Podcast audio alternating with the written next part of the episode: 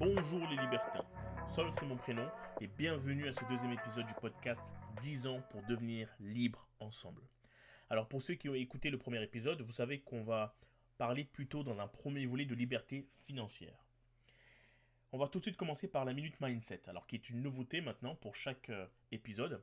Je vais commencer par la minute mindset. Qu'est-ce que vous allez retrouver euh, dans cette minute? Vous allez trouver euh, des histoires, des anecdotes sur les entreprises. L'idée, c'est vraiment de euh, d'aboutir à un message qui est fort, un message de motivation pour vous aider à entreprendre.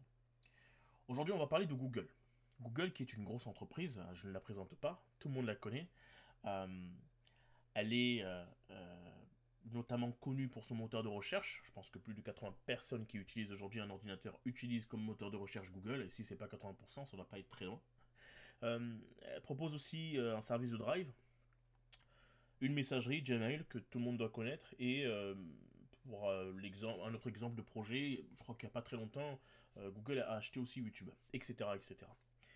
Ce qui est intéressant, c'est que comme toute entreprise, Google fait face aussi à des échecs au niveau de ses lancements de projets.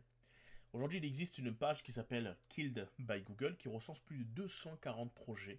Je dis bien 240 projets qui ont été arrêtés par Google. Alors, vous trouvez des projets qui ont été lancés et qui ont survécu pendant quelques années et puis qui ont été arrêtés, ou au contraire des projets qui ont été arrêtés dès leur lancement. Alors pourquoi je parle de cet exemple? C'est que on se rend compte que finalement, une entreprise aussi grosse que Google, avec la notoriété qu'elle a, elle fait face à des difficultés comme toute entreprise. Eh bien, pensez-y lorsque vous lancez dans des projets. Pensez à Google avec ses 240 projets euh, qui ont finalement abouti, euh, qui n'ont abouti à rien finalement. Dans ce deuxième épisode, on va parler de plusieurs choses. Mais avant de commencer, je veux clarifier deux points. Le premier point, c'est un positionnement que je vais défendre à travers ce podcast. Comme je me suis présenté dans le premier épisode, hein, je suis un profil qui est complètement classique. Je n'ai pas hérité d'argent, j'ai une famille plutôt modeste. Euh, je suis salarié, je suis un jeune papa, je viens d'acquérir ma résidence principale. Il y a un positionnement que je vais défendre qui est le suivant. Je veux créer ma liberté financière, mais par contre pas à n'importe quel prix. J'entends beaucoup de personnes qui veulent créer leur liberté financière, leur richesse, et qui serrent la ceinture aujourd'hui en se disant Ok, j'arrête de sortir, j'arrête d'aller au cinéma, j'arrête de manger au restaurant, j'arrête de faire des cadeaux, j'arrête d'aller en vacances. Tout ça pour maximiser en fait les revenus, pour pouvoir investir au maximum et profiter de leur richesse, leur liberté financière demain. Je peux comprendre cette position, mais par contre je suis complètement en désaccord avec ça. Pour moi ça c'est des conneries, ce sont des bullshit comme je dis. Pourquoi? Et vous avez le droit de penser le contraire bien sûr. Pourquoi je pense que c'est du, euh, bullshit? Parce que euh, la liberté financière, on la crée, mais pour moi, on la crée d'abord pour soi. Et pour ça, je vais vous donner une analogie. Lorsque vous êtes dans un avion et que l'avion va se cracher, on vous demande d'abord de mettre le masque pour vous, d'accord, sous votre nez, avant de vous occuper des autres. Et ça, c'est exactement la même façon de penser ici. La liberté financière, vous la créez d'abord pour vous. Vous créez une base solide avant de penser aux autres. Voilà, donc ça c'est vraiment un positionnement que je voulais clarifier, donc qui est le premier point. Le deuxième point, c'est sur la diffusion de ce podcast. Euh, ce podcast, chaque épisode arrivera tous les deux semaines. Ça c'est la fréquence de diffusion euh, de chaque épisode. Pourquoi deux semaines? Ça me donne assez de temps de faire des recherches, de vous proposer de la valeur ajoutée, des épisodes euh, qui soient pertinents. Deuxième chose, c'est sur le format du podcast, sur le, la durée du podcast. Je suis un gros consommateur de, de, podcasts. J'écoute beaucoup, énormément de podcasts. Euh, notamment quand je vais au travail, puisque le travail est assez loin. Donc finalement, j'écoute un podcast. Euh, facilement, j'arrive à les finir. Mais rien n'est plus frustrant que de commencer un épisode de podcast et de, voir, euh, et de devoir l'arrêter juste avant de commencer le boulot. J'ai un podcast d'une heure, finalement, je ne peux pas le finir.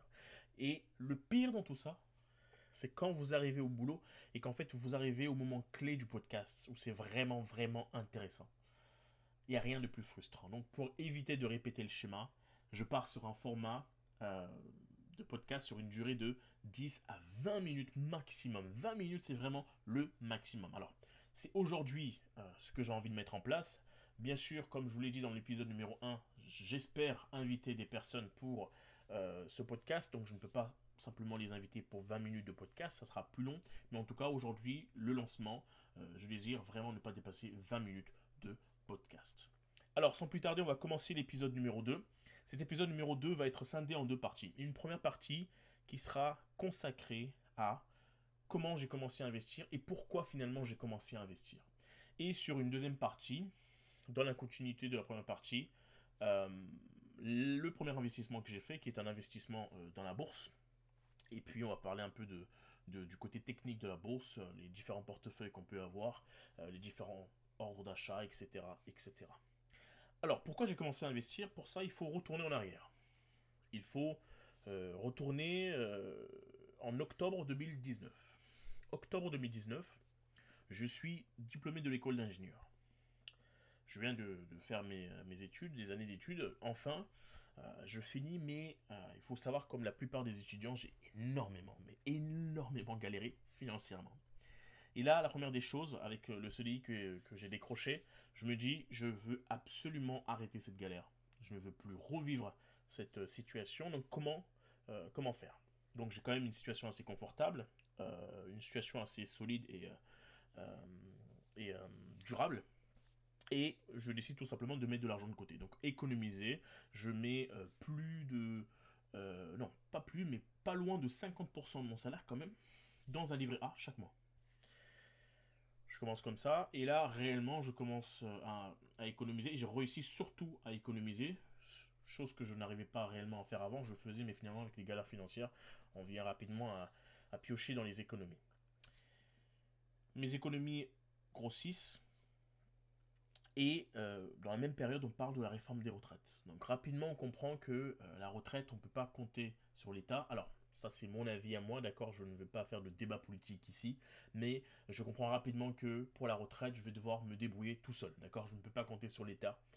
Et euh, du coup, donc, j'arrive avec cette question-là aussi, donc de dire, ok, il faut que j'arrête de, de, de, galérer financièrement, comment je fais pour assurer ma retraite, et arrive le coronavirus en mars 2020 en France.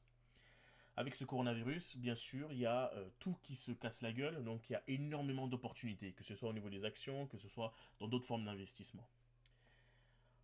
Et là, donc, je fais énormément de recherches, forcément, je tombe sur une réponse pour répondre à toutes ces problématiques, qui est l'investissement. Donc de commencer à investir. Je ne pouvais pas me permettre de seulement laisser mon argent, donc les économies dans un livret A qui rapportait seulement 0,5% j'avais envie de faire plus. C'est-à-dire que je vends une force de travail pour gagner de l'argent chaque mois en tant que salarié.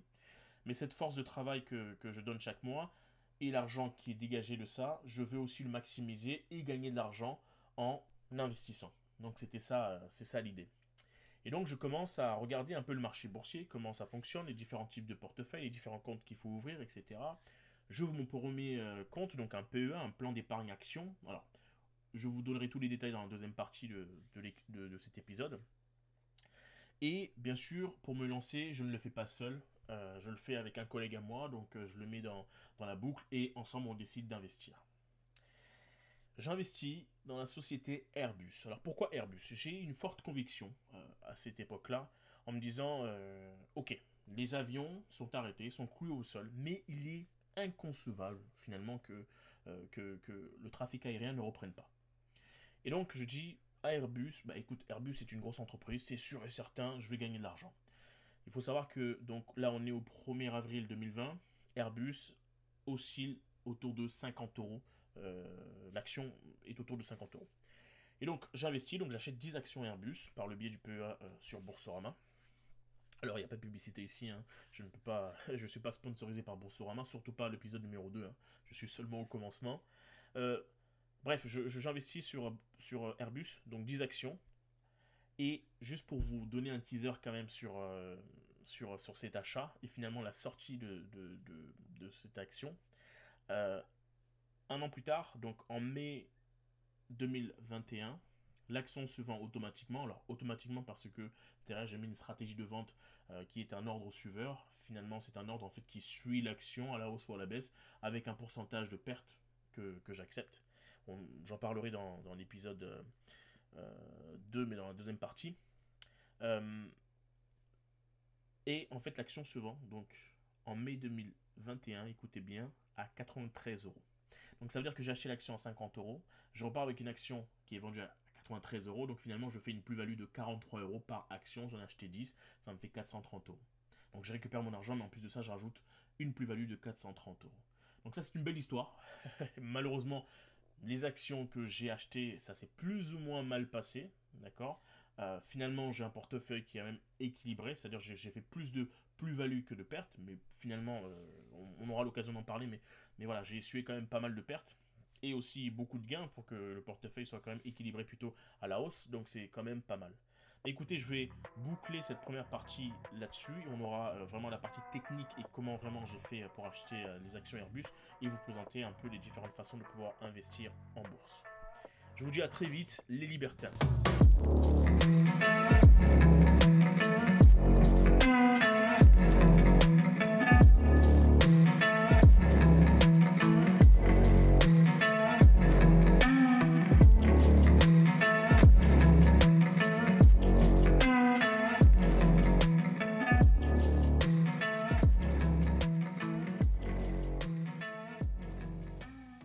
Il est important de rappeler que je ne suis pas un conseiller financier, donc finalement tout ce que vous avez entendu à travers cet épisode, ce n'est que mon analyse à moi, ce n'est que mon avis à moi. Je ne saurais que vous conseiller, je vous conseillerai toujours de faire votre propre euh, avis lorsque vous investissez et selon vos convictions.